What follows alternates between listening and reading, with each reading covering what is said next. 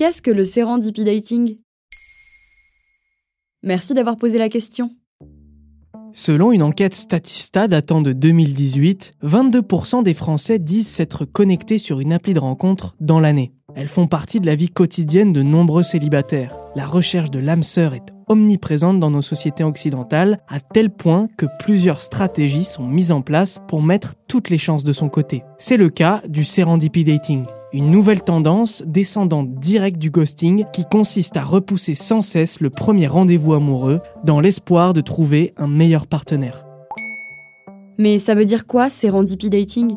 Il s'agit d'un mot valise, c'est-à-dire la contraction de deux termes distincts. Dans serendipity dating, il y a dating, autrement dit le rendez-vous romantique. Et surtout, il y a sérendipité. Ce terme vient du milieu scientifique. Il s'agit de faire des découvertes de manière complètement hasardeuse et aléatoire. C'est le cas notamment de la découverte de la pénicilline par Alexander Fleming. Ce pharmacologue travaille sur une bactérie responsable de la méningite et de la pneumonie. En découvrant ces cultures de bactéries dans son évier, il n'a plus qu'à jeter ses travaux à la poubelle. Mais avant, il vérifie leur évolution au microscope. La plupart sont couvertes de staphylocoques, mais certaines non. Sur ces dernières, une sorte de moisissure verdâtre semble avoir bloqué le développement des bactéries. Et c'est comme cela qu'avec beaucoup de chance, Fleming découvre l'antibiotique le plus puissant de son époque. Dans le contexte des relations amoureuses, c'est pareil. Les pratiquants du serendipity dating espèrent qu'avec un peu de chance, ils pourront trouver mieux que la personne avec qui ils ont rendez-vous. Est-ce que ce phénomène est populaire?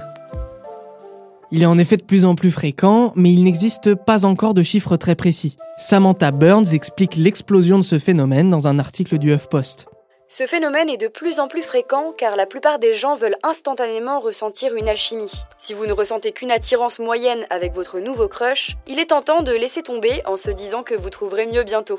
Généralement, vous gardez cette personne dans vos conversations au cas où. Mais qu'est-ce que ça apporte de faire ça? Eh bien pas grand-chose, à part de la frustration et de l'anxiété des deux côtés. Car comme le ghosting ou encore le hunting, l'épreuve du serendipity dating peut être terrible pour les personnes qui le subissent. Selon une étude du PNAS parue en 2011, lorsqu'on montre une photo d'un ancien partenaire à des personnes ghostées, la région du cerveau qui s'active est la même que celle de la douleur physique. Et en ce qui concerne les personnes qui pratiquent le serendipity dating, Samantha Burns met en garde.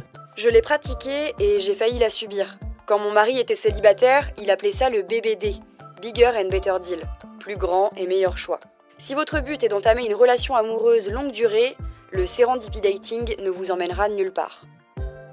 Voilà ce qu'est le serendipity dating. Et vous, est-ce que vous avez déjà fait du serendipity dating? N'hésitez pas à répondre au sondage sur Spotify et à nous l'expliquer dans les commentaires. Maintenant, vous savez, un épisode écrit et réalisé par Samuel Limbroso.